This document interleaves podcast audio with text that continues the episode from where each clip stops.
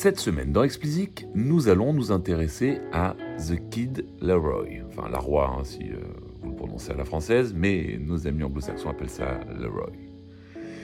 Ce jeune artiste est le phénomène australien de 2021. Alors nous allons examiner ensemble le rôle que TikTok a joué dans la rapidité de son succès pour essayer d'en tirer quelques enseignements. Avant d'entrer dans le vif du sujet, je voulais vous prévenir que ce podcast serait le dernier de la saison. Nous nous retrouverons à la rentrée pour de nouvelles aventures. Et je vous souhaite à toutes et tous, par avance, de très bonnes vacances. The Kid Laroi, donc, est un rappeur australien qui emporte tout sur son passage en 2021.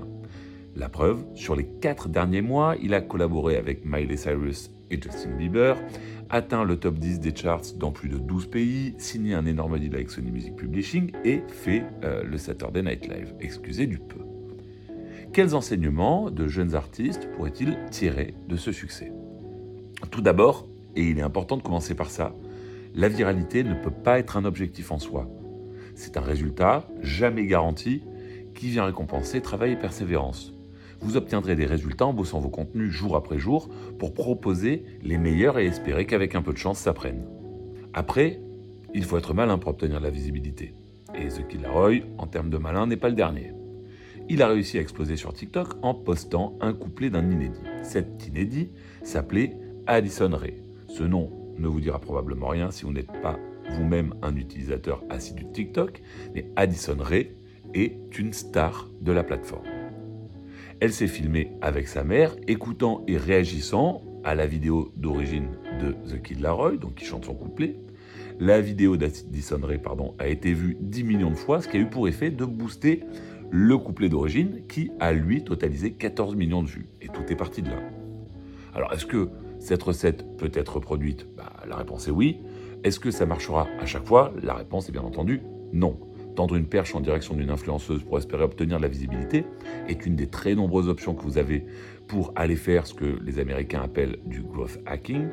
Mais soyez malin, donc c'est essentiel, multipliez ce genre de coûts et puis espérez que ça finisse par fonctionner. Parce que la part de chance dans le fait que The Kid Laroi ait, réussi pardon, à exploser est absolument fondamentale. Enfin, elle est importante cette part de chance. Donc s'il a explosé sur TikTok, et c'est certainement le deuxième enseignement qu'on peut en tirer, c'est qu'il comprend parfaitement le fonctionnement de la plateforme. On pourrait dire qu'il en parle le langage, qu'il crée des contenus qui respectent la grammaire de TikTok.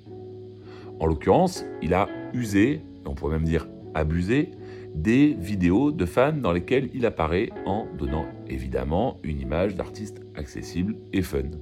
Ces vidéos ont créé beaucoup d'engagement et l'algo de TikTok a fait le reste lui permettant de totaliser des dizaines de millions de vues.